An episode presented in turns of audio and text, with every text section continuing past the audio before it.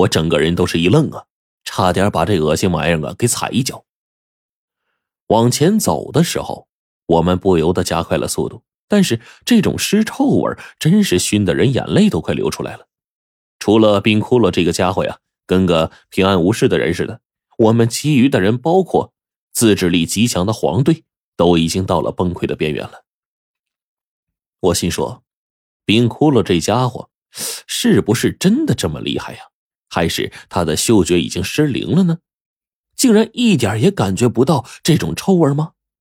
无奈，我捂着鼻子往前走了一阵之后，再也忍不住了，彻底的吐了出来。一路上到处都是尸体，脚下到处都是粘稠的尸液和尸油，再加上到处都是虫子，我们根本就连下脚的地方都没有。这样的尸漂子呀，更是身体庞大，一旦腐臭，让人恶心万分。在前方的出口处，一只庞大的尸漂子死在上方的位置，堵住了我们的出口。这时候，我问火烈：“呃，去把那玩意儿搬开。”火烈就往前走几步，整个人赶紧后退。然后更是哇哇吐啊！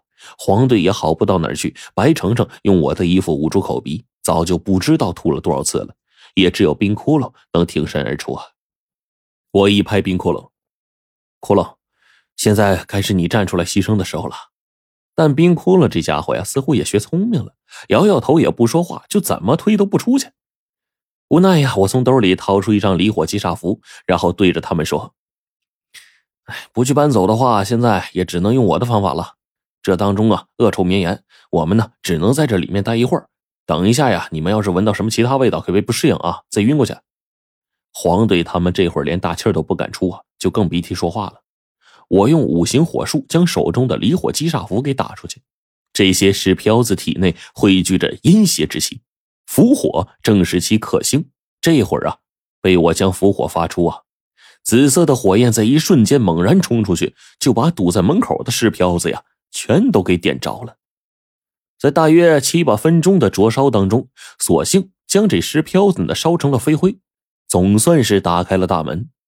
只是在灼烧的这会儿，满屋子的尸臭，再加上尸油被点燃的时候那种异香，以及肉被烧熟之后的肉香，还有焦臭，所有的香味臭味都混合在一起了，就连冰窟窿都受不了了，脸上也变了色了。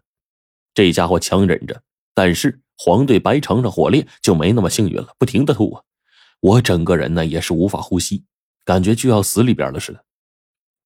没想到我们这探查祭坛的这个任务还没开始呢，就已经遭遇到这样的困难了。这些石漂子活着的时候，我们从来都没有怕过，反倒是成了死物之后，把我们给吓成这样了，被这些东西啊折磨的死去活来的。成了这副模样，我的妈呀！我就忍不住大叫一声，第一个冲出了洞。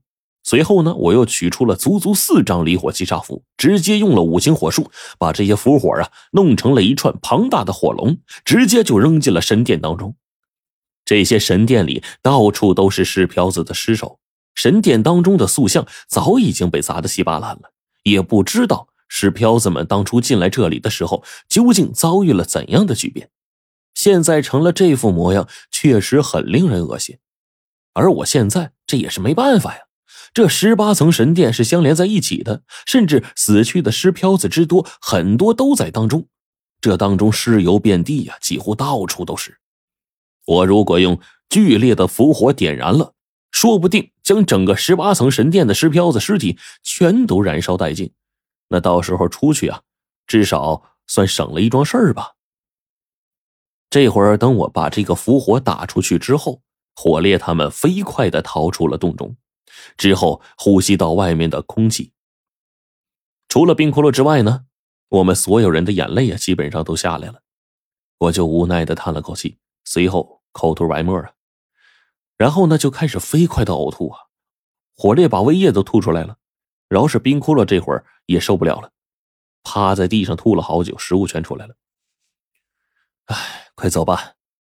一出了这十八层神殿，黄队赶紧就跑。我就看了看这家伙，扶起白程程，我们互相搀扶着。在这下方沿路之上，依然有死去的石漂子，但是到了这里，不再像上面那些密封的洞口，空气啊，比之前真的好了太多了。我大口呼吸着这边有些臭的空气，虽然很臭，但是呢，现在就跟我们的救命药剂一样。这足足过去半个小时了，众人才缓过来劲儿啊！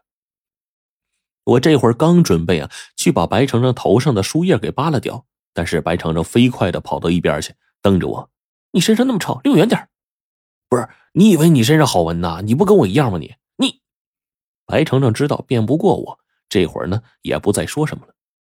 休息完毕，强忍着身上啊衣服这个恶臭，我们重新来到了祭坛的位置。此刻，祭坛之上的尸体已经足足有一大片，之前那具被石漂子们啃食的天人骨架还在这当中呢。但是祭坛之上倒下更多的，竟然还是石漂子的尸体。我在地上找到很多干涸在地的脓血，这样的脓血自然是哲那罗们留下来的。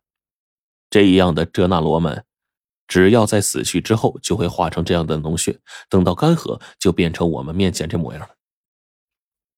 我这会儿看着眼前的情形，随后寻找了人类的尸骨。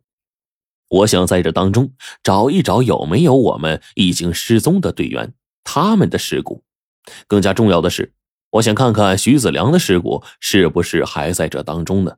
但是很快我就失望了，在这当中我并没有找到徐子良，这也就意味着他们或许真的跑掉了。火烈强忍着恶臭，在祭坛当中不断的穿梭。终于，这家伙吆喝起来：“陈子，快来看，我找到牛头人了！”什么？我整个人一愣，火烈竟然嚷嚷着他找到了牛头人。我这才往前方走了没几步，就在前方一个转角处，赫然发现了另一个庞然大物已经腐烂掉的身躯。我更是愣了一下，然后惊喜的大叫：“鳌鱼，鳌鱼的尸体！”